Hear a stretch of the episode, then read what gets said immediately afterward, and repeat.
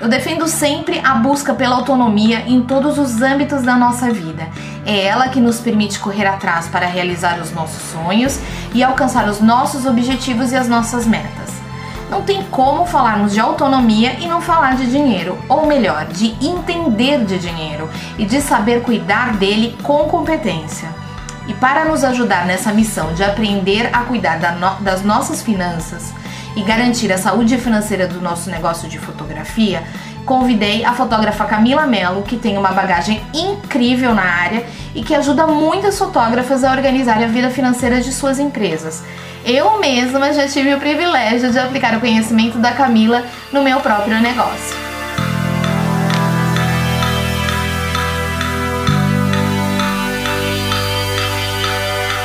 Hey, sejam muito bem-vindas! Quem fala aqui é Cris Cartacho, fotógrafa e comunicóloga que ama a vida louca de empreendedora.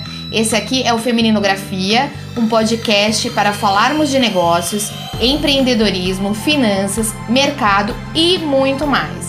A fotografia e a videografia sob olhar feminino. Pega o seu café, se aconchega num canto, o bate-papo vai começar.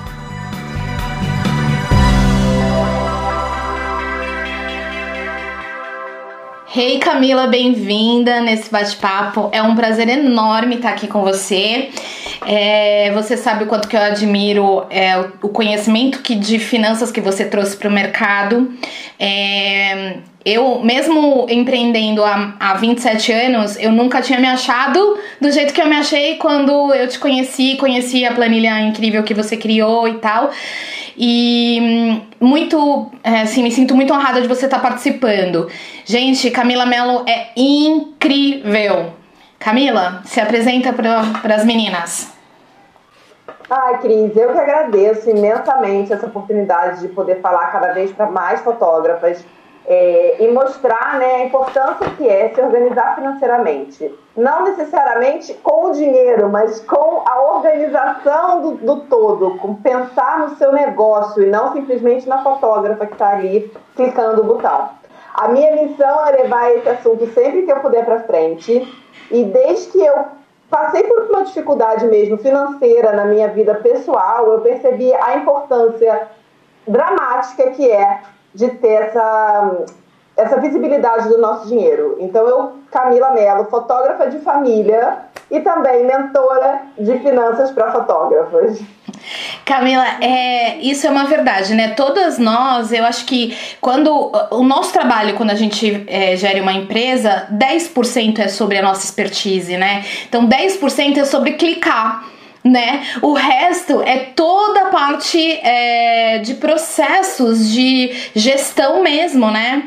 E a parte de finanças eu acho que é a parte mais desafiadora do negócio. Porque, é, ainda mais na nossa área, que o investimento em equipamento sempre é muito grande, mesmo com um equipamento é, de entrada. Então, tudo torna muito mais complexo e a gente vem para o mercado sem uma visão, sem uma cabeça, uma mente pensadora é, como gestora, né? A gente não vem pensando num negócio, a gente vem pensando como fotógrafa, como artista.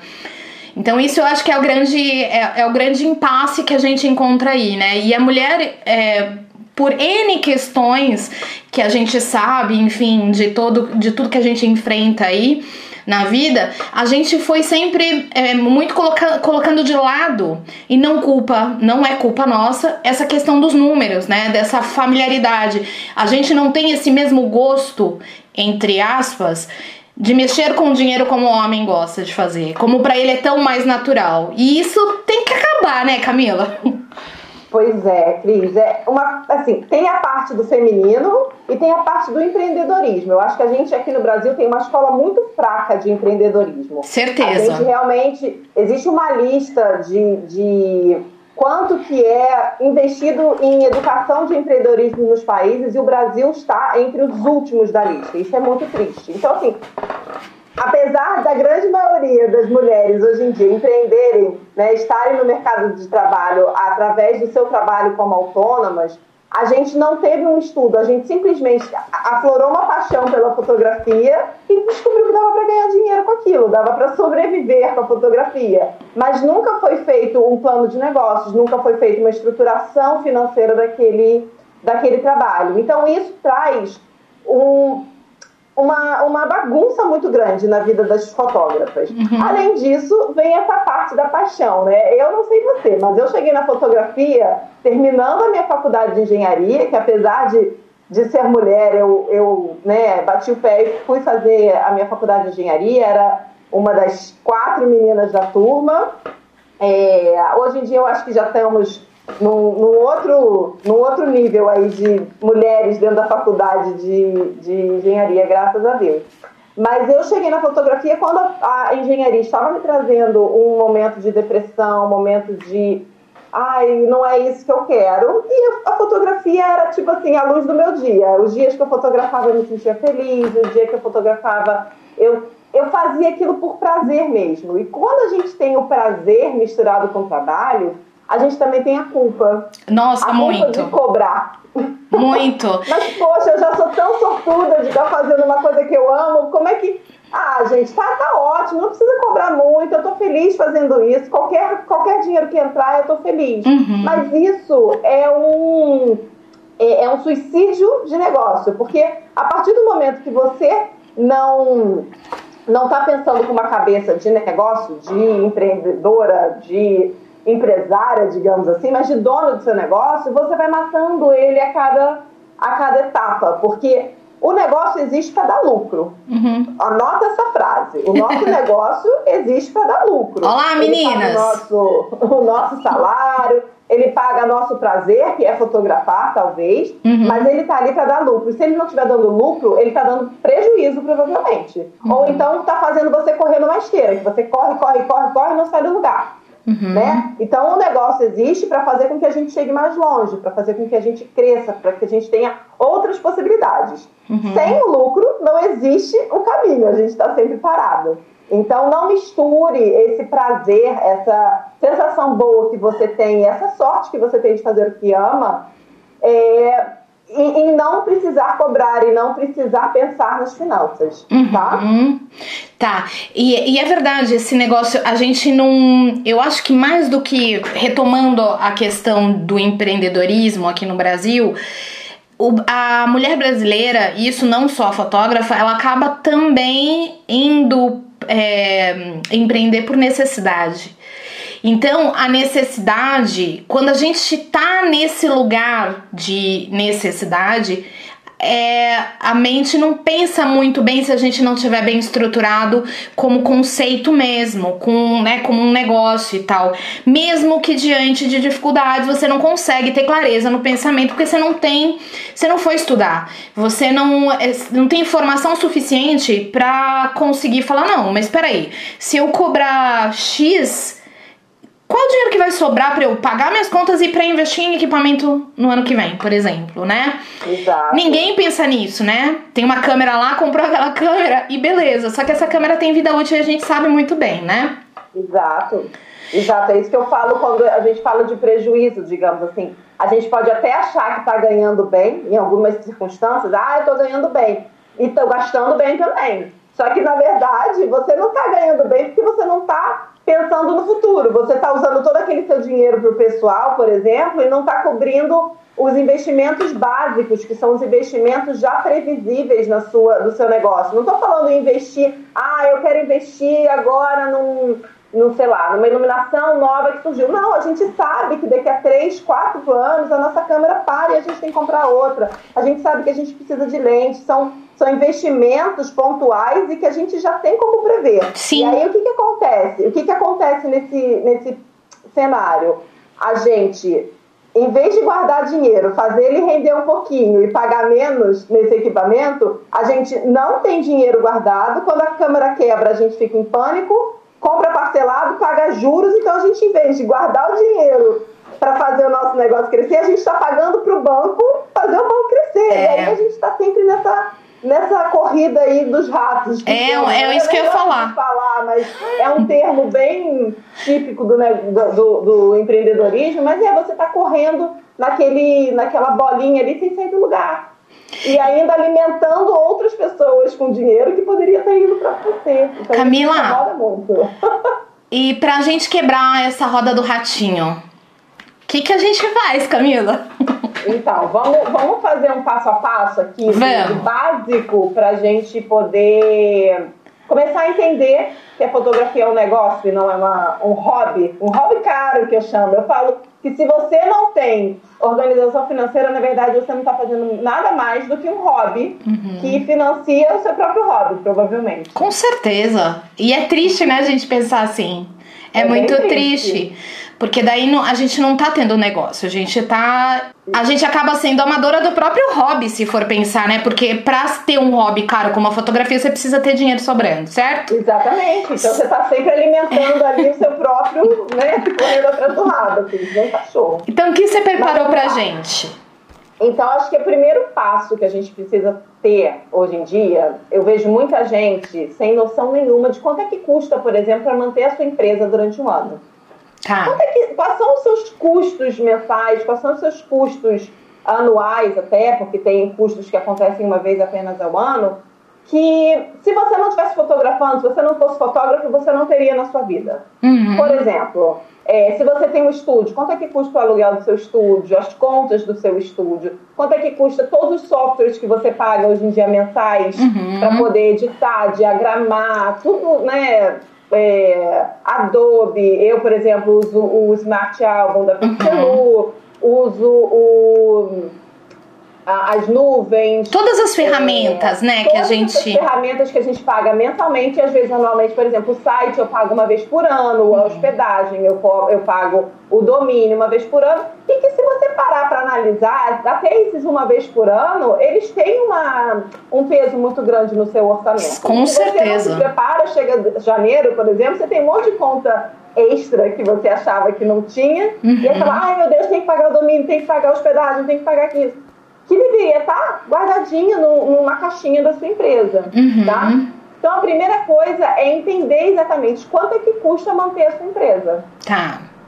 Tá? Isso é, para mim, é o passo um. Às vezes as pessoas começam a falar, ah, eu acho que deve ser uns 500 reais. E aí depois quando elas param, eu falo, mas vem cá, quanto é que custa o seu, a faxineira que você paga para ir uma vez por mês no seu estúdio? Você tem contador, se você não é MEI, se você não é. Se você tem o um CNPJ, você pode ser um MEI, uhum. você já pode estar no Simples. Se você está no Simples, você tem que pagar o contador. Mesmo que você faça essas contabilidades hoje em dia de site, você tem que pagar também a mensalidade. É, tudo isso, seja o mais, o mais detalhado possível para você ter noção do que está acontecendo, da onde está indo o seu dinheiro. Tá. tá? O segundo passo, eu acho que é definir um salário para você. Uhum. E isso não vai ser engessado, do tipo, ah, eu vou botar um salário de 5 mil reais e todo mês eu vou tirar 5 mil reais, independente do que aconteça. Não é bem assim. Uhum. Mas a gente precisa ter ali o nosso limite, digamos assim, o nosso, a nossa meta para a gente poder se pagar. Porque você é o dono da empresa, mas é você que executa os trabalhos da empresa. Uhum, né? É você sim. que está sendo, digamos assim, o seu funcionário também. Eu sempre brinco ali é, que existe duas pessoas dentro do fotógrafo. A pessoa jurídica, digamos assim, o, né, o dono da empresa, e a pessoa física, que é a pessoa que clica e que está ganhando um dinheiro para pagar suas contas através da fotografia. Com certeza. Então, são duas entidades dentro do mesmo corpo. É. igual a Santíssima Trindade, é mais ou menos a mesma coisa, só que somos dois. né? Então, é, é definir esse salário. E esse salário, ele tem que ser um salário equilibrado. Porque a partir do momento que você falar, ah, não, eu quero ganhar 10 mil reais por mês, ok. Isso vai fazer com que seus preços sejam exorbitantes, talvez na concorrência com o mercado. Uhum. Então, é achar aí o equilíbrio, aonde você consegue, no mínimo, pagar suas contas e continuar num padrão de vida que você considere justo pelo que você faz, uhum. mas que também não onere tanto aí o seu preço. Certo. E depois, se tudo der certo, se você estiver fazendo a venda legal, se você estiver fazendo a precificação, tudo estiver encaixado, você vai ter sim uma participação no lucro da sua empresa, uhum. digamos assim, tá? Porque você é. vai poder tirar mais um pouquinho do lucro, vai poder tirar mais um pouquinho do, do, do extra que você ganhar. Mas a meta, o mínimo, a base tem que ser definida para que você não ache que no mês de maio, por exemplo, que é dia das mães, e você fatura pra caramba, você tá rico e você possa comprar tudo que você quer. Sim. Só que esquece que quando chega agosto não tem ninguém fazendo festa, não tem ninguém fazendo casamento, e você não fatura nada, e aí você não consegue nem tirar o básico para pagar as contas de casa. Uhum. Né? Então, é definir essa base aí de salário. Certo. Depois a gente pode falar um pouquinho melhor como separar esses dinheiros. Mas Tá. defina essa base para você conhecer esses custos básicos da sua empresa. Tá. tá? Tá. Então, já foram dois passos. Sim. Conhecer a sua empresa, né, os custos fixos dela e uma base de salário para você. Depois, eu sugiro que você pense aí nessas, nesses investimentos previsíveis que você precisa fazer. Então, se você precisa, comprou sua câmera agora, ou talvez parcelou sua câmera, ela passe a ser um investimento também, né? Uhum. Se você está pagando parcelado, você tem que ter aquele dinheiro ah, guardadinho para pagar aquela parcela. Eu prefiro guardar, comprei a câmera, acabei de pagar, agora eu vou começar a guardar Eu também. a parcela do que eu ganho direto para comprar minha câmera daqui a quatro anos. À vista Então, que a gente tem poder, né, pra negociar à vista, não tem? Isso, exatamente. Tá. E de novo, para não pagar juros, Tá. pra quem juros abusivos aí de parcelamento. E se você ainda for esperto, você consegue botar esse dinheiro aí para render num CDB de 5 anos e pode, sabe, pagar 10% a menos do que você pagaria Com no certeza. financiamento. Cara, isso, isso aí é, é inteligência financeira, né? Tá. Vamos, vamos se antecipar do que se pega ali de surpresa. E, e que não é uma surpresa. Essa é a minha grande questão nesses investimentos. Uhum, é, é Não uma... é uma surpresa, não é um- uma emergência, não é uma coisa que vai acontecer que você não saiba. Você Sim. sabe que isso acontece. Com certeza. Então, pensa comigo, quanto é que está custando aí uma câmera, né, né, sei lá, 15 mil reais, com o dólar que a gente está hoje, para comprar no Brasil, no mínimo uns 15 mil reais para você comprar uma 7D. Eu tô falando de Canon porque eu não entendo de Canon. Eu também. som, não. É. É isso aí, Então, uma eu vou- eu vou 6D chutar, e Deve estar em torno de 12 a 15 Isso. uma, uma 7D. Se você dividir isso aí no número de meses que você tem até comprar a próxima, quanto é que você precisa guardar por mês? Uhum. Né? E isso também tem que ter uma caixinha. Eu falo do método das caixas, né? Todo o dinheiro que a gente recebe, ele deve ser dividido em caixinhas. E cada caixinha tem um nome. Uma caixinha é o custo da sua empresa, uma caixinha é o salário, uma caixinha são os investimentos previsíveis, uma caixinha é o imposto ou a taxa do cartão, a taxa. Cada caixinha tem seu nome e o dinheiro vai sendo dividido bonitinho para isso Certo. tá? Para você poder ter, conseguir enxergar as coisas de uma maneira mais ah, mais óbvia, porque quando tá tudo misturado, quando você não tem o nome das caixinhas nem o valor que tem que ir para cada caixinha, cara, de novo, tanto faz, tanto fez quanto você ganhou, porque você entrou 100 reais, você tá feliz, entendeu? Camila, só uma coisa, nessa questão eu acho que isso é muito importante. Porque aí, por exemplo, se a gente fotografa no teu caso, no meu, ou de várias outras que também fotografam eventos, casamentos, Uhum. você tem o álbum, que geralmente o casal acaba pagando antes, e você tem equipe. E tem todos os Isso. gastos do dia. Então, por exemplo, o que a sua sugestão é. Você, isso na prática, coloca tudo numa aplicação, tudo isso, e num. Ou você acha que tem que separar as aplicações? Não, eu, eu Camila, separo. Eu acho Ah, é? que se você bota tudo junto, vai ficar um bololô e Tá. você não sabe da onde você vai tirar dinheiro. Então, por exemplo, eu vou- equipe, equipe, é, equipe, exemplo, equipe álbum ne- nessa aplicação. Aí, câmera, investimento em equipamento e tal, nesta aplicação. É isso? Até porque, Cris, o que, que acontece? A gente até pode um dia marcar também, falar sobre investimentos mesmo, uma Tá. coisa que não é de fotografia.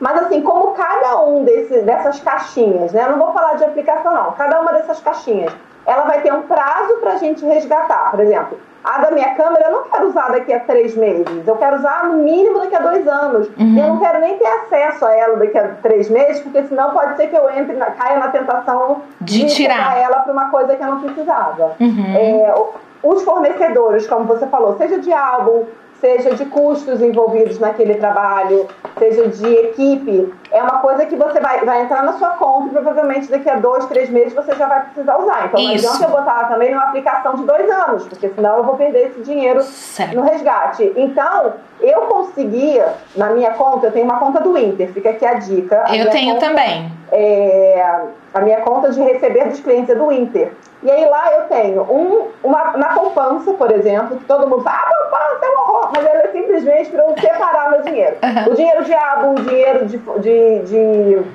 é, de segundo fotógrafo, tudo que eu tenho que pagar rapidamente vai para poupança, para ele não ficar no meu caixa. Tá. É, o dinheiro de, da câmera vai para um CDB de três anos. Tá. Então, tudo, tudo que eu ganho, eu consigo botar lá em caixinhas de três anos para frente. Certo.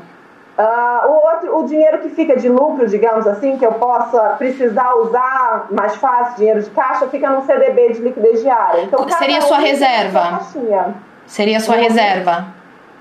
Seria minha reserva, isso, isso. O que, eu- o que sobrou do mês e que eu não preciso usar para pagar a conta desse mês vai para lá, para um CDB de liquidez diária. Legal. Tá? A gente pode falar disso mais na frente quando eu falar de organização. Tá bom. Mas vamos continuar aqui os, o- a, a listinha do passo a passo para a gente continuar. Então, conhecer os gastos da empresa, o salário, é, os investimentos previsíveis, né, que a gente precisa fazer Tá. e fazer uma lista também no seu processo de venda. Quais são aqueles come faturamento, chamamos de, de comedores de faturamento. Então a gente acha que vendeu por mil, mas a gente pagou 6% de imposto, 5% do cartão de crédito, mais 2% de comissão para o site, mais sei lá quantos por- são porcentos, não são valores, geralmente eles são porcentagens que vão corroendo o nosso faturamento. E aí, na hora da gente tirar o, o, o, custo, da- o custo fixo, o salário, o investimento, o que era mil já virou 800. Você falava, meu Deus, mas cadê esse dinheiro? Então, conhecer todos esses essas taxazinhas envolvidas no seu processo de venda é muito importante, principalmente a do cartão de crédito hoje em dia. A gente, a, a gente tem vendido muito no cartão de crédito, sem pensar que essa taxa corrói o nosso faturamento, principalmente na taxa de antecipação, que deixa a gente completamente amarrado ao cartão de crédito, a gente perde, perde às vezes 10, 12% para poder antecipar esse valor de parcelamentos e para poder ter o dinheiro em caixa, sendo que, poxa, se a gente tivesse recebido de outra forma, ou se a gente tivesse previsto isso e colocado isso no nosso custo, é, não ia estar fazendo falta, digamos assim, porque isso foi previsto e eu consegui calcular, olha, se eu tenho, se eu Deixa eu fazer uma conta aqui, pausa aí o, por exemplo. Mil divididos por 0,9. Então, vamos lá. A gente pode, por exemplo, prever que se eu tenho a taxa do cartão de crédito e, uma, e a taxa de comissão e isso tudo dá em torno de 10%, se eu cobrar mil, eu vou terminar com 900. Agora, se eu cobrasse 1.100, 1.011, para ser mais exata, se eu cobrasse 1.011, eu terminaria com os mil que eu queria. E dali eu consigo tirar todos os, os as parcelas das minhas caixas. Tá. tá? Então, às vezes, é um pulinho à frente que vai te dar um, um espaço para ter lucro para sua empresa. Tá. Tá bom? Tá. É, e depois disso, passo 5 é conhecer quais são os custos envolvidos em cada um dos serviços que você oferece. Então, primeiro, se você tem uma lista de serviços imensa, ah, eu tenho, eu ofereço ensaio assim, ensaio assado, festa assim, festa darará. cara, cada um tem um, cada um tem uma particularidade, você vai ter um trabalho. Então começa pelo, pelo seu carro-chefe. O que, que você mais vende? Ah, o que eu, Camila, mais vendo é ensaio de família. Quanto é que custa para mim sair para fazer um ensaio de família? Esquece todos aqueles custos anteriores agora. Vamos pensar ali realmente quanto é que custa, é, quanto é que eu tenho que tirar do bolso para fazer esse ensaio de família. Meu ensaio de família tem deslocamento, depois eu tenho que entregar um pendrive, 20 fotos impressas, uma caixinha que vem as fotos impressas, ou seja, eu tenho que mandar entregar na casa do cliente, então ainda tenho aqui essa taxa de, de entrega. É, que mais que eu, que eu gasto nesse ensaio? Acho que basicamente é isso. Então vamos lá. Minha média de taxa de deslocamento, 50 reais. Que eu geralmente vou de Uber aqui, é na zona super da minha casa, por exemplo. O meu pendrive custa 25 reais. O meu, as fotinhos impressas custam 15. Vai somando cada um desses pequenas coisinhas que podem ser mimos para o cliente, mas que você, se vender um monte de de família, vai ter que ter dinheiro para pagar isso. Sim, tá? sim. Então, conhecer qual é o custo envolvido na execução de cada um desses serviços. Uhum. Isso chama custo variável. É aquele custo que, se você não vender nada, você também não vai ter esse custo. Tá. Mas se você vender, é a primeira coisa que você precisa pagar, o que você precisa separar o dinheiro, digamos assim. Tá. Tá. tá. Bom, sabendo tudo isso aqui, isso da, é, é, todos esses, esses cinco pontos são o mínimo que você precisa. A partir desses cinco pontos que eu te falei, você consegue desenvolver e, e analisar e estudar muita coisa da sua empresa. Você pode, por exemplo, descobrir qual é o ponto mínimo de venda, qual é, qual é, o número, qual é o faturamento mínimo que você precisa para pagar todas essas contas uhum. e depois, a partir dali, ter lucro. Então vamos lá, pensa comigo. Vamos fazer números aí, vamos pensar em números redondos só para ficar fácil. Tá.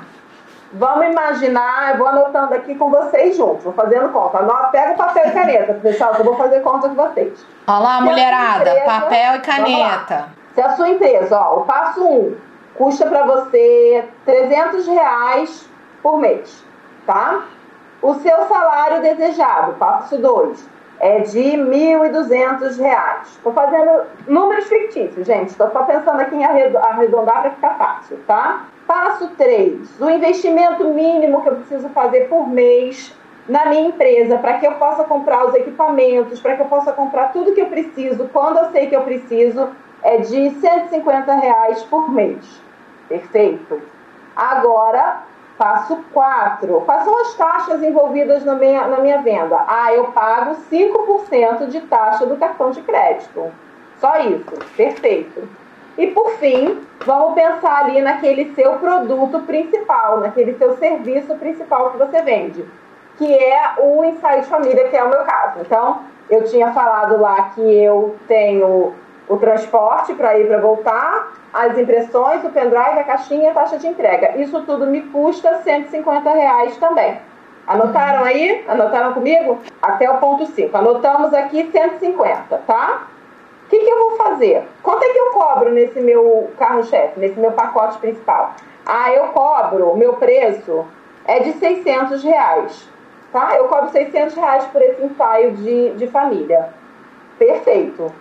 Então, o que, que, eu vou fazer? Eu vou descobrir desses 600 reais quanto fica para eu pagar minhas contas. A gente descobrir aquele ponto perfeito ali, quantos ensaios você teria que vender para não estar tá no prejuízo. Então, o que, que eu vou fazer? Preço menos o passo 5, menos aquele seu custo do, do ensaio. Então, 600, anota comigo, depois vocês raciocinam.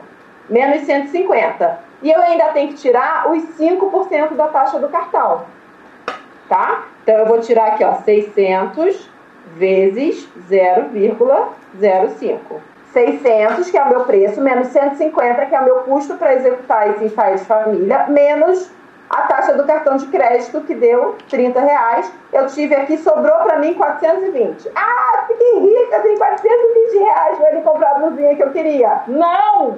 Não, esse dinheiro não é seu, esse dinheiro é da sua empresa, esse dinheiro é para pagar as contas da empresa, é para pagar o seu salário, que talvez você possa comprar sua blusinha, tomara, é para pagar o seu investimento. Então vamos descobrir aqui, ó, por mês, a sua empresa precisa ter no mínimo ó, 1.200 do salário, mais 300 das contas fixas, mais 150, que deu 1.650, tá? 1.650. Certo. Se cada ensaio te dá 420, quantos ensaios você tem que fazer no mínimo por mês para chegar nesse preço? Divide um pelo outro. 1.650 dividido por 420. Então eu tenho que fazer no mínimo 3,9. 3,9 não dá para falar para a pessoa que eu vou fazer só 0,9. Então são 4 ensaios por mês. 4 ensaios por mês essas contas aqui, que são números completamente arbitrários, você tem que saber os seus números. Uhum. Eu fiz com números aqui imaginários. É, só uma demonstração, né, Camila? Só pra Exatamente. gente poder entender, é entender o raciocínio. Se eu fizer quatro ensaios, eu fico no zero a zero. Ou seja, eu não lucrei nenhum real. Eu não tenho dinheiro para o mês que vem, se eu fizer só três, cobrir esse buraco.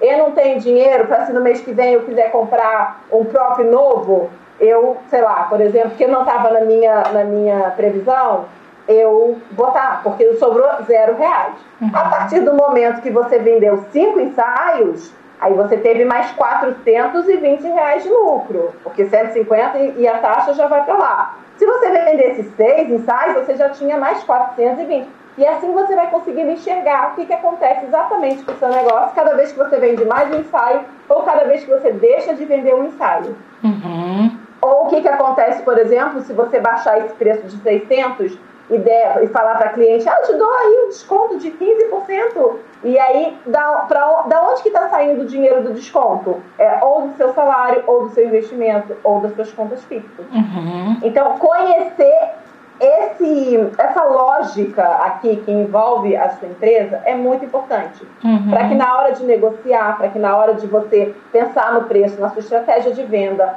na pessoa que você quer atender, tudo isso está atrelado ao preço que você cobra uhum. e às contas que você tem para pagar. Olha só que incrível, né? É um, são vários detalhes que a gente tem que pensar quando a gente tem um negócio e eu garanto que muita gente não acaba passando batido e não, não... passa. Hum. Sabe o que, que eu vejo, Cris?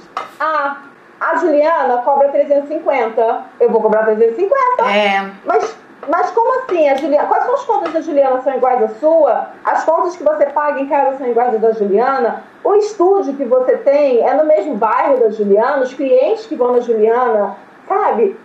Não, não dá para a gente parar e fazer esse processo de acordo simplesmente com o mercado. A gente quer, quer fazer o mesmo preço do mercado? Ok, mas você vai ter que descobrir que para é, cobrar os 350, quantos ensaios você vai ter que fazer?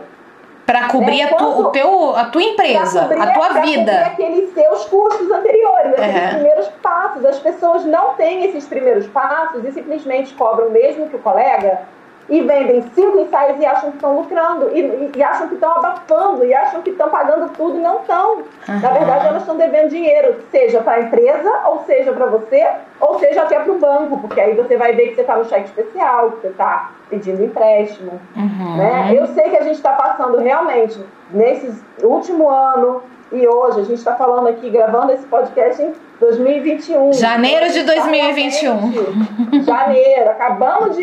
A gente está tentando renovar nossas esperanças aí no mercado. É. A gente sabe que foi um ano caótico, que muita gente quebrou, que muita uhum. gente se, né, se ferrou mesmo. E gente que estava é, faturando bem, mas que não tinha essa estrutura, que não sabia aonde que ela botava o dinheirinho dela que sobrava, uma reserva de emergência, onde ela poderia ter investido um pouquinho mais para poder, durante a pandemia, fazer é, propostas diferentes de pacotes, como é que ela poderia ter organizado ensaios promocionais durante a pandemia para não ficar no zero a zero, ou quantos ensaios ela precisaria ter vendido durante a pandemia por aquele preço promocional, sabe? São várias, várias uh, continhas, que não são contas absurdas. Eu não estou falando aqui de matemática financeira, de juros compostos, de, de calculadora científica. Eu estou falando em fazer conta de mais, menos e dividir, e vezes. É, né? é só se organizar, né? Exatamente. É uma questão de, de organização, né? Acho que esses cinco primeiros passos que você falou, é, é, ela traz pra gente a organização do que deveria de ser nossa vida, pessoa física e jurídica. Porque uma tá interligado com a outra. Sim, né? elas não têm como se separar. Tá. Por enquanto, a gente ainda é uma coisa Por enquanto, corpo. É, mesmo assim, Isso. a gente, elas é, são uma pessoa só, mas a gente tem que, tem que ter essa noção de que, dessa divisão que você falou, né? Você tem que faturar Isso. aqui no, os 400 e pouco, não é teu. É Eu da tua empresa. Exatamente. Tá. Exatamente. Tá. Tá? Bom, o próximo passo, o próximo, a gente falou aqui do equilíbrio, né? Da onde está o ponto zero, da onde você para cima tem lucro e para baixo tem prejuízo. Uhum. É, eu convido você agora, nesse próximo passo, que seria o passo 7, a entender sobre capacidade produtiva e fluxo de trabalho. Tá? Nesse, nesse, nesse, nesse exemplo que a gente fez, a gente falou em quatro ensaios. Tá? Talvez quatro ensaios possa parecer pouco. Né? Ah, uhum. quatro ensaios, moleza de fazer, moleza de vender, quatro ensaios por mês. Mas nem sempre é assim. Talvez a gente tivesse chegado aqui num valor de 10, de 12 ensaios que essa pessoa precisava para poder chegar no, no, ponto de equilíbrio. E aí eu venho conversar com você sobre capacidade produtiva. O que, você entende sobre capacidade produtiva, Cris? É a capacidade que a gente tem de usar o, o nosso, o que a gente vai, o nosso trabalho dentro das horas que existe no nosso dia. Então, é, para mim isso é muito claro Sempre foi, porque a gente. Nós não somos produtos escaláveis, né? não tem como a gente ficar escalando. Então, é, mesmo que a gente terceirize, vai mais pra frente, uma edição, uma, um design do álbum, é, muitas coisas estão na nossa mão, né? Então, uhum. o quanto daquele trabalho, o quanto de horas eu dedico para cada fase do trabalho, né? Então, e aí você tá usando horas, mas você não só não trabalha na sua vida, né? Você faz outras coisas, assim eu espero, gente. Exatamente. A capacidade produtiva é exatamente isso. É o tempo que a gente tem disponível para o nosso trabalho. Uhum. Eu, às vezes o seu tempo não é o dia inteiro, né? Nem que seja as horas que você não está dormindo, você está trabalhando. Não, por exemplo, eu, Camila, escolho trabalhar apenas nas horas que meus filhos estão na escola. Uhum. Então, Durante, eu tenho a minha capacidade produtiva bem limitada durante a semana, que são cinco horas por dia que eu tenho disponível para estar trabalhando. Os tá. outros dias eu estou com eles, né, fazendo a minha função de mãe, que eu escolho fazer.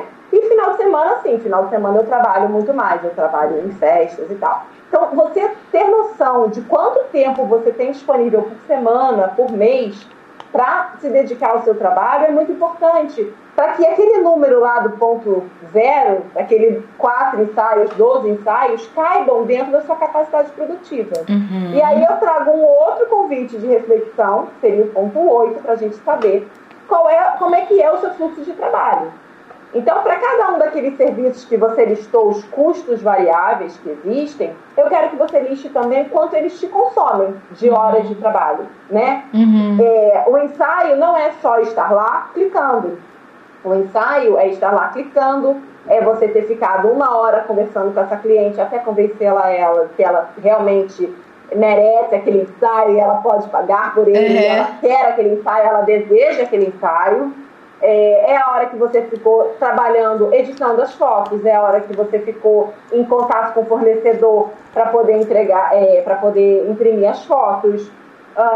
cara, são muitas horas e muitos minutos que a gente não conta num ensaio de uma hora de clique. Uhum. Então, às vezes, um ensaio que demora uma hora clicando nos custa cinco horas por trás, nos bastidores, né? Uhum. E aí depois vem também toda aquela coisa do marketing. Cara, se a pessoa acha que custa uma hora, ela não vai querer cobrar, pagar o preço que você merece. Você tem que mostrar todas as fases envolvidas no seu processo de finalização do seu, do seu serviço para que a cliente entenda, pô, ela clicou uma hora, mas depois ela ficou três horas editando, depois ela ainda fez. Ah, poxa, vale, vale a pena, né? Porque imagina se fosse eu que tivesse que fazer isso.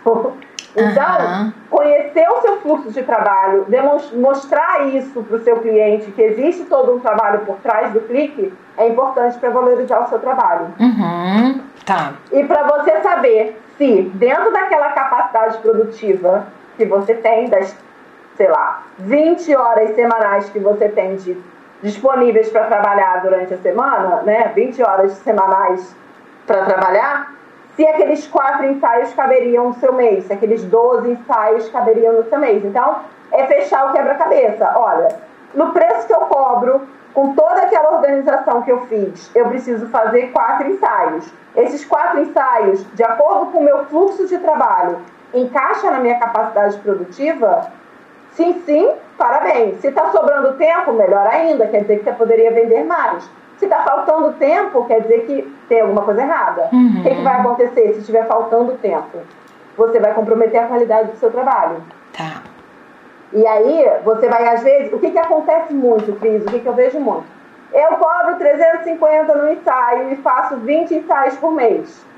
Eu falo, mas isso cabe dentro da sua capacidade. Você trabalha sozinho? Trabalho. E isso cabe? Cabe, eu, eu trabalho rapidinho, é só 30 minutinhos, eu edito o ensaio, tarará. E aí, quando chega no final do mês, o que, que eu vejo a pessoa? Desesperada, porque está atrasado, está entregando trabalho atrasado de 40, 50 dias, o cliente está reclamando, o cliente vai lá e faz reclamação no Instagram, o cliente fala que não gostou, ele trata tudo correndo mais ou menos para poder é, tirar esse cliente do, do caminho e parar de reclamar, e aí vai comprometendo né, todo o, o, o trabalho, compromete uhum. a qualidade, compromete a, o, o, a confiança que o cliente tem no seu trabalho, compromete a sua a sua dedicação ao seu trabalho, porque você vai começando a ficar completamente estressado, desmotivado e perde o gosto por aquilo que você faz. Então, assim, tem toda a parte técnica dos números, mas também tem toda a parte emocional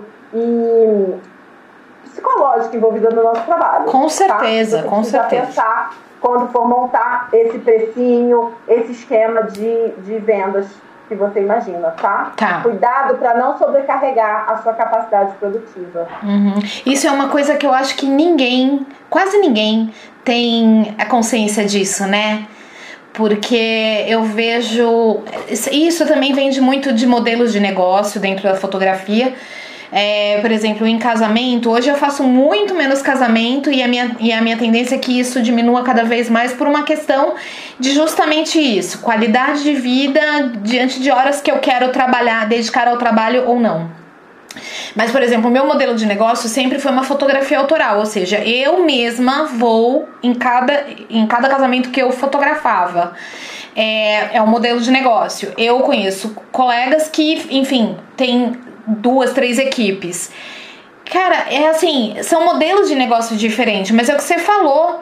É, como vai ser essa entrega, né? Então você tem que levar, levar tudo em consideração. Eu jamais conseguiria traba trabalhar dessa outra forma, pelo tipo de entrega que eu gosto de dar ao cliente, sem julgar, veja, não é julgamento, são modelos de Gente, uma outra coisa que eu acho que a gente tem que ter aqui, tá? Mulher, a gente tem essa coisa muito inflamável de usar muito o nosso lado emocional. Só que quando a gente tá falando de negócio, a gente tem que tentar ter um afastamento, um mínimo de afastamento é, principalmente quando a gente vai analisar o um modelo de negócio. Eu não trabalharia aqui porque eu não consigo fazer esse atendimento da maneira que eu gostaria que fosse. Não consigo ter o controle do negócio, né? E tá tudo bem quem consegue, só que é importante isso, ninguém tem essa visão que você tá falando, de entender os limites produtivos. Sim. De novo, a gente não é escalável, né? Não, nós não somos Exato. escaláveis. Isso que você falou me, me, me lembrou aqui um, um, assunto que eu gosto muito de, de, falar, que assim, a nossa capacidade produtiva é exatamente isso, ela é limitada. Uhum. Ela é limitada no nosso, no nosso dia. Não, não existe como aumentar o número de horas do nosso dia. Ponto. Isso já é uhum. é um, um. Não é um, um obstáculo, digamos assim, uhum. para a gente poder vender cada vez mais. Então, é pensar nessa, nessa limitação. Se você quer aumentar a sua capacidade produtiva, o que, que você poderia fazer? É exatamente isso. Você pode terceirizar, por exemplo, etapas do seu trabalho. Você pode terceirizar, inclusive, a fotografia, que sim. aí você vai ter mais tempo para fazer outras coisas. Você pode sim aumentar a sua capacidade produtiva de acordo com a estratégia do seu trabalho. Sim. Se a estratégia do seu trabalho é atender em volume, Maravilha, você vai terceirizando, você vai contratando, você vai crescendo essa sua empresa e vai criando possibilidade de aumentar a carga horária é, total, né? Somando a carga horária de todos os seus funcionários e todas as pessoas envolvidas, você aumenta a capacidade produtiva da sua empresa. Uhum. Agora, quando a sua empresa está totalmente relacionada e é, a, é, a, sua imagem pessoal. Né, Vinculada. Exemplo, se eu mando uma pessoa, eu, Camila Mello, tenho um público bem restrito aqui no, no, Rio de Janeiro, eu atendo no Rio de Janeiro, e eu atendo, a, sabe, pessoas que se eu mando uma, pessoa, uma outra pessoa, eles não querem. Porque pelo valor que, eles estão, que eu estou cobrando, eles querem o meu olhar, eles querem a minha experiência, eles querem a minha conversa, tudo isso é vendido junto com a minha fotografia. Uhum. Então, são exatamente, são estilos de trabalho diferentes, são estilos de negócio diferentes uhum.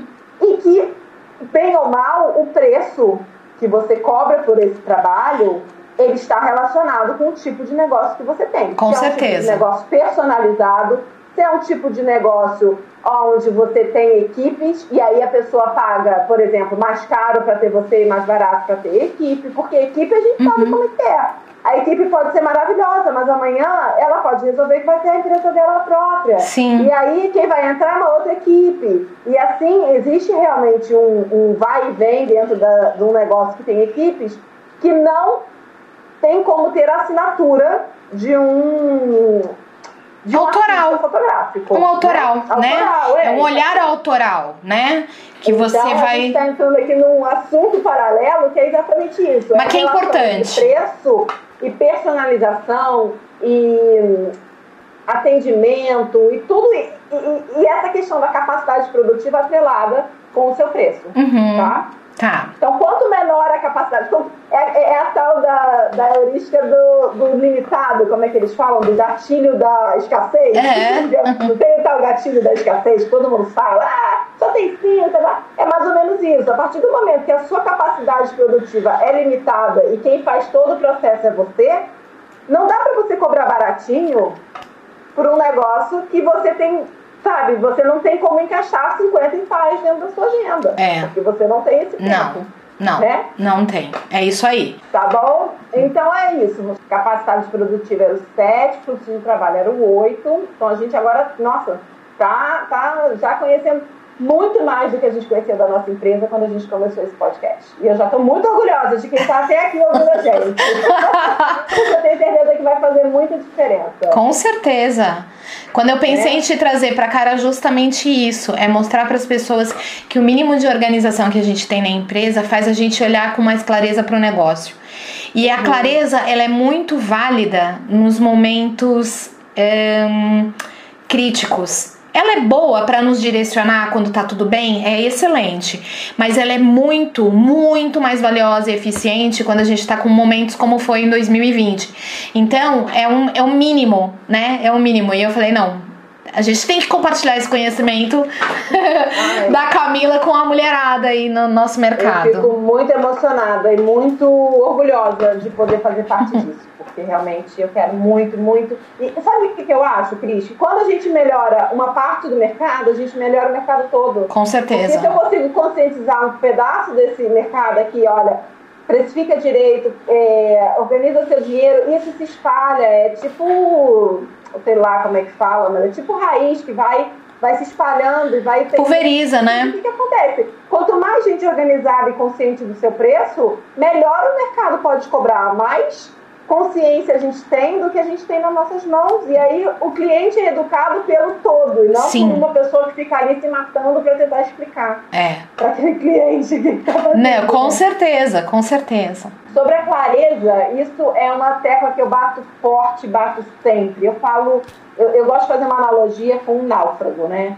Se você tá lá no meio do mar, não tem nenhum tipo de, de artifícios, nenhum tipo de equipamento para te guiar, você vai onde a onda te levar e vai ficar satisfeito se a onda te levar para a boca do tubarão, porque pelo menos você saiu do meio do mar. Uhum. Ou se te levar para uma ilha cheia de canibal, entendeu? Uhum. Mas se você tem pelo menos um barquinho, que seria o básico do básico desses conhecimentos, um remo e um mapa, você consegue saber que para lá não dá, mas que para lá você vai melhor. Então você vai com todo o esforço do mundo chegar lá. Agora, se você consegue se organizar bastante para ter uma lancha, né? E eu não estou falando disso de dinheiro, não. Eu estou falando a lancha, o barco e a tábua de madeira como analogias para o nosso conhecimento, para o nosso tempo que a gente dedica à gestão da nossa empresa, né? Uhum. Então, quanto mais a gente domina isso daqui, mais artifícios, mais ferramentas a gente tem para chegar longe. Eu tenho uma lancha, eu simplesmente vou para onde eu quero. Uhum. Eu simplesmente estou indo para cá, não está dando certo, eu mudo meu rumo, venho para cá,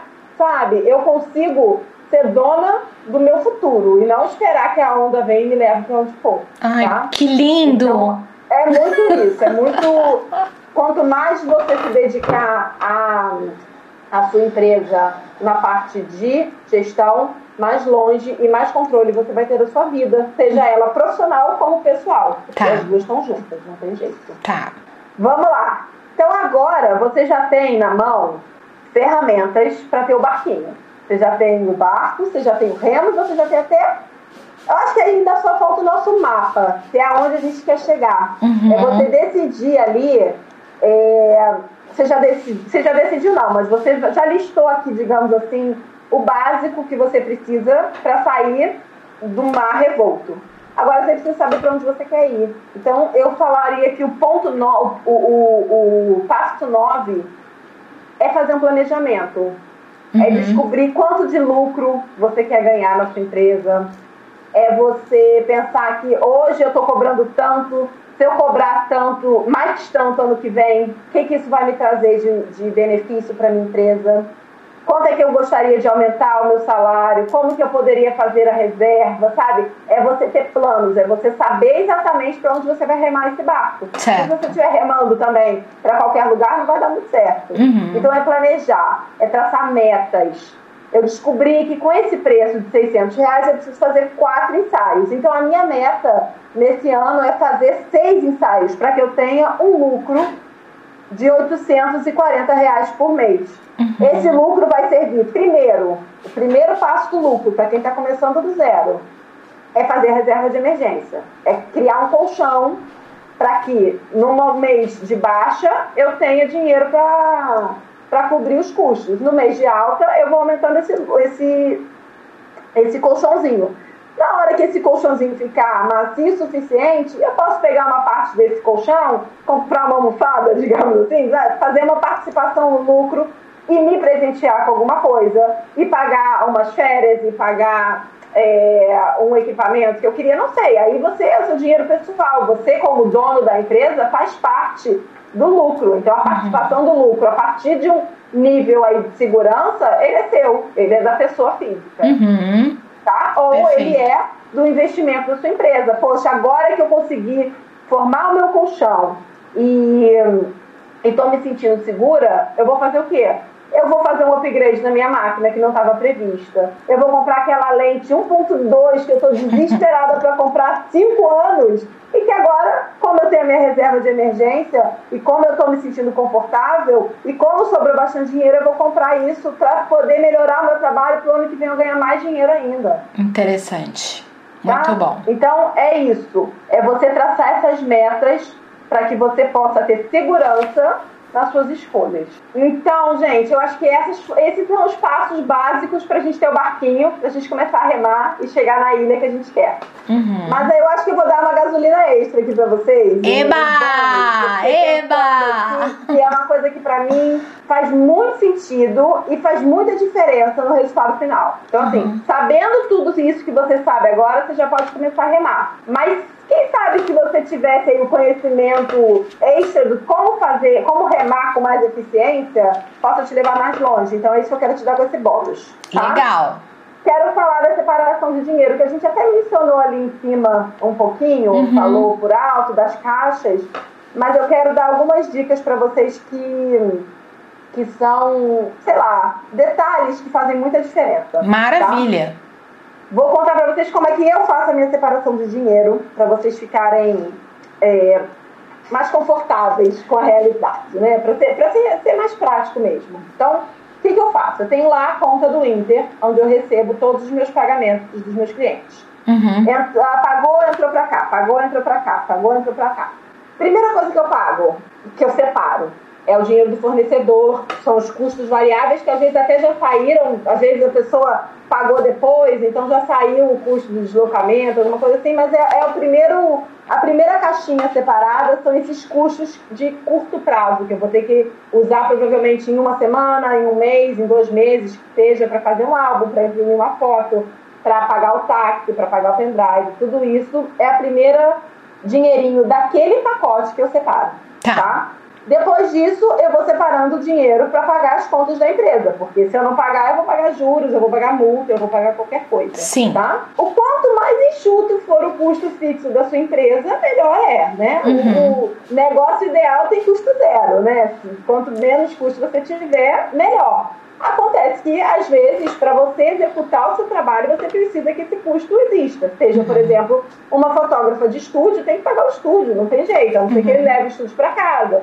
Só que aí a gente está falando de níveis de negócios diferentes. Então, esse uhum. custo você tenta baixar ao máximo sem que isso comprometa o negócio. Comprometa o seu negócio, a qualidade do seu negócio. Tá. Exatamente. Então, A segunda caixinha que vai, que é o meu, eu boto no CDB de liquidez diária, o dinheiro que está mais sobrando assim, é o dinheiro da minha empresa, tá? E aí ele vai formando quase que um, o, o início do colchãozinho ali, tá uhum. tá bom? Tá. Depois, o meu salário, como é que eu faço?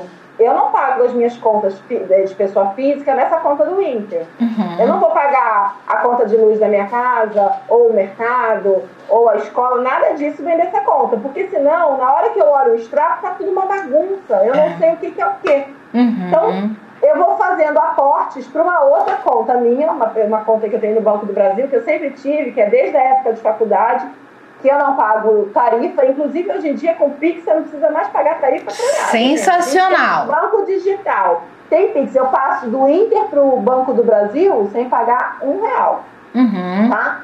E aí eu não passo direto também, não. Tipo, não passo aquele salário inteiro. Eu vou passando, é, sei lá, de mil em mil, de quinhentos em quinhentos, depende do mês, né? Tem mês que não dá para passar mil de uma vez só. Então, toda uhum. semana eu passo uma parte para lá até chegar no salário que eu defini. Uhum. Só que sem comprometer também aquele investimento. Então, eu faço meio que proporcional. Eu passei uma parte para o salário e aí uma parte para o investimento eu vou botando ah, tá. no CDB de longo prazo. Tá. Tá? A partir do momento que eu já alcancei o investimento mínimo do mês, eu, tudo bem, não boto mais no, no investimento naquele investimento do passo 3. A partir também do momento que eu já passei todo o salário que eu queria, não que eu queria, mas que eu determinei, é, eu paro de passar. E o que vai ficando na conta é dinheiro da empresa, que vai para aquela reserva de emergência, que vai ficar no caixa, naquele CDB lá de liquidez diária. Precisou mês que vem, eu cato o dinheiro e boto na conta. Tá. Se não precisou, ele está lá rendendo um pouquinho. A coisa mais importante que eu falei aqui para vocês, que eu quero que vocês anotem, grifem, sublinhem, colhem na parede da, da sala de vocês é duas contas, no mínimo. No mínimo, não. Duas contas é o número ideal. Uma conta da empresa, onde você vai resolver todos esses probleminhas, e as suas contas pessoais separadas em outra conta. E aí é uma outra educação financeira que você vai fazer com o seu dinheiro pessoal como é que você gasta, como é que você paga essas contas, se você guarda dinheiro para sua aposentadoria, se você guarda dinheiro para sua reserva de emergência pessoal também, que são coisas diferentes, uhum. tá? Tudo que vai entrar nessa conta pessoal é um novo universo que você deve tratar como pessoal. E deve cuidar do seu dinheiro, tá? Cuidado para não achar que você tem um salário maravilhoso, pode sair gastando tudo, que isso vai corroendo aquele lucro, aquele colchãozinho da sua empresa também. Muito legal. Tá bom? Nossa, gente, ó, pelo amor de Deus, só não se organiza quem não quer, porque ela, ela passou aqui dicas de ouro. Muito legal, Camila. Eu sabia que o bate-papo ia ser incrível e tal.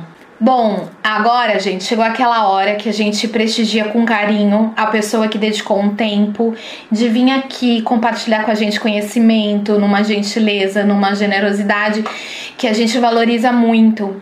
E e é isso que a gente tem que ter daqui para frente sempre.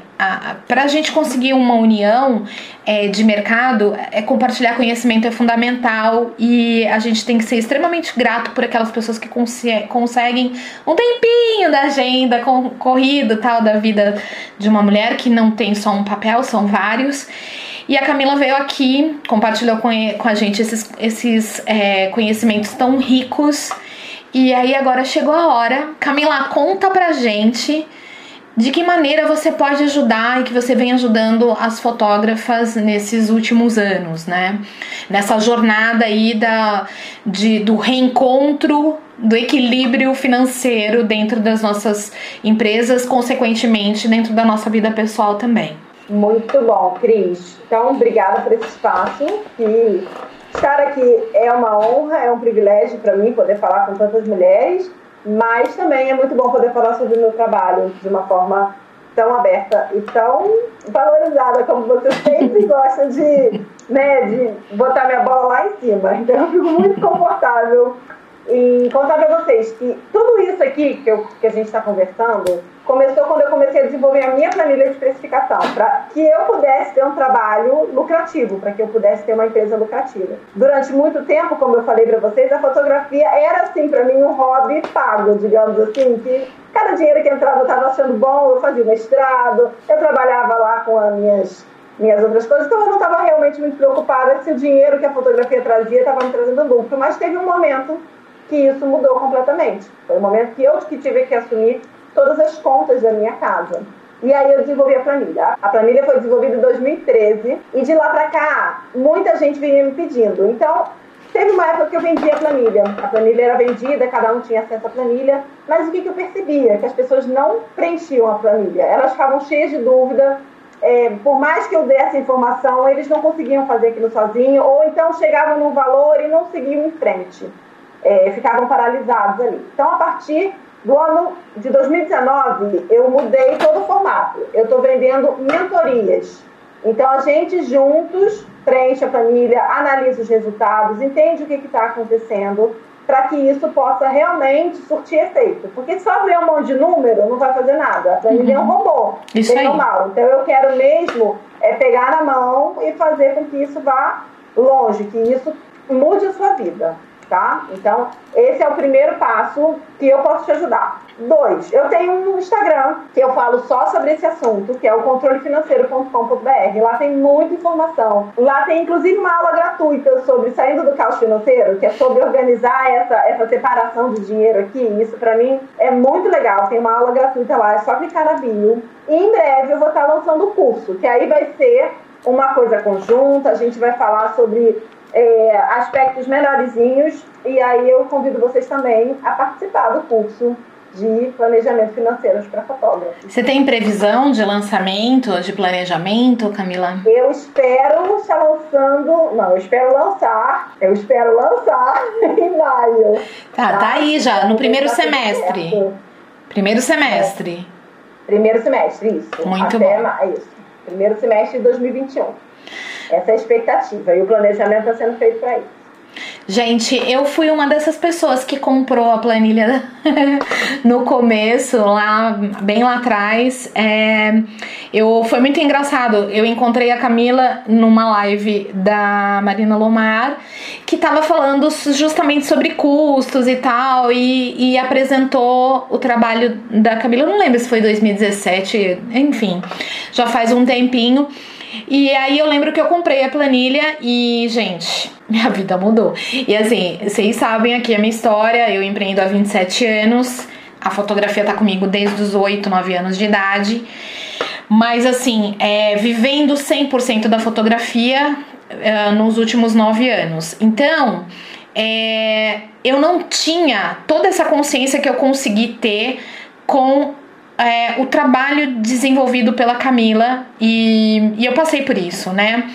Eu não, não tive é, o privilégio de participar da mentoria, me dando, talvez facilitando mil vezes mais, porque na planilha você vem, você joga os seus dados e tal, e você tem que ter muita. É, força de vontade de querer aprender a interpretar os números, apesar de ser extremamente intuitiva e fácil de, né? A sua planilha é super. Ela não é nada complexa. Pelo ela, contrário. Ela faz todos esses passos Isso. que a gente fez agora de uma forma automatizada. Isso. E simplificando esses, esses cálculos de uma forma assim. E se eu mudar 10 reais aqui? Aí ele vai. Nossa! Toda a sua vida. Aí se eu botar, em vez de botar 20 fotos, botar 50 fotos impressas, o que, que isso vai acarretar? Então, assim, a planilha te dá todo esse esse emaranhado de informações de uma forma automática, né? Afinal, eu sou engenheira de automação, eu tinha que automatizar alguma coisa na fotografia.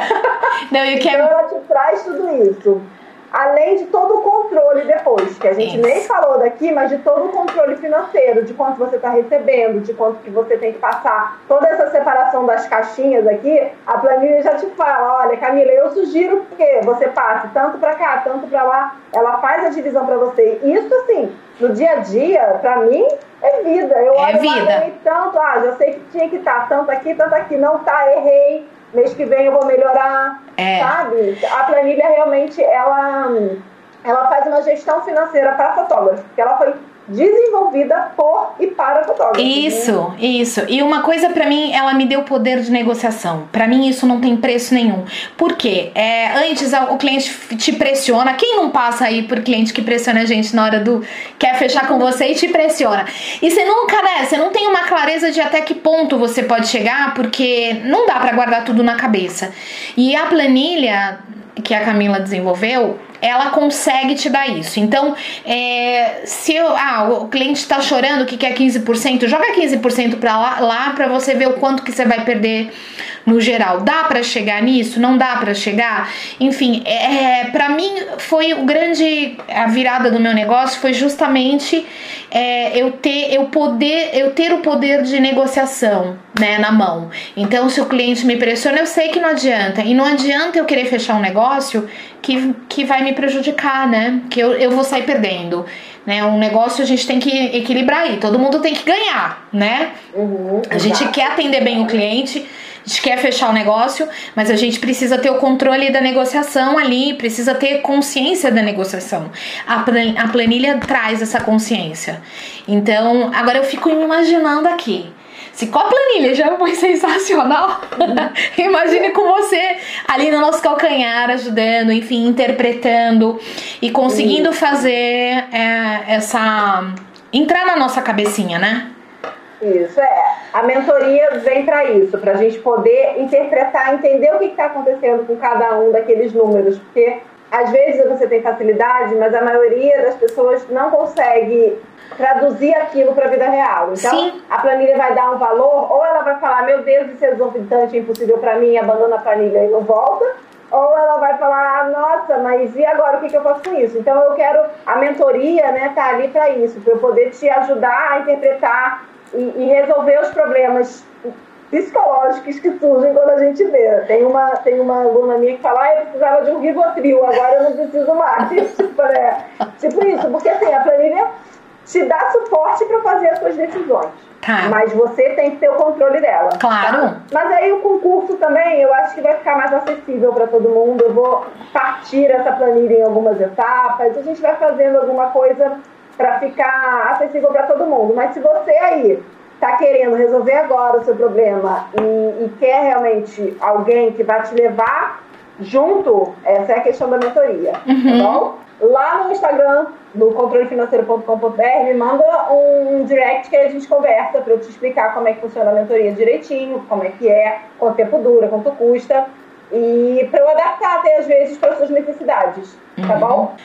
Bom, gente, então a gente vai ficando por aqui. Camila, muito obrigada por compartilhar com a gente tanta informação valiosa. E, gente, segue a Camila. Eu vou deixar aqui na descrição do episódio é, todos os contatos dela. E é isso. Camila, obrigada. Que 2021 traga muita clareza e bons negócios para todas nós. Ah, eu que agradeço e só posso falar amém, né? Porque é isso. então tá bom. Um beijo para todas vocês e a gente se encontra no próximo episódio. Tchau!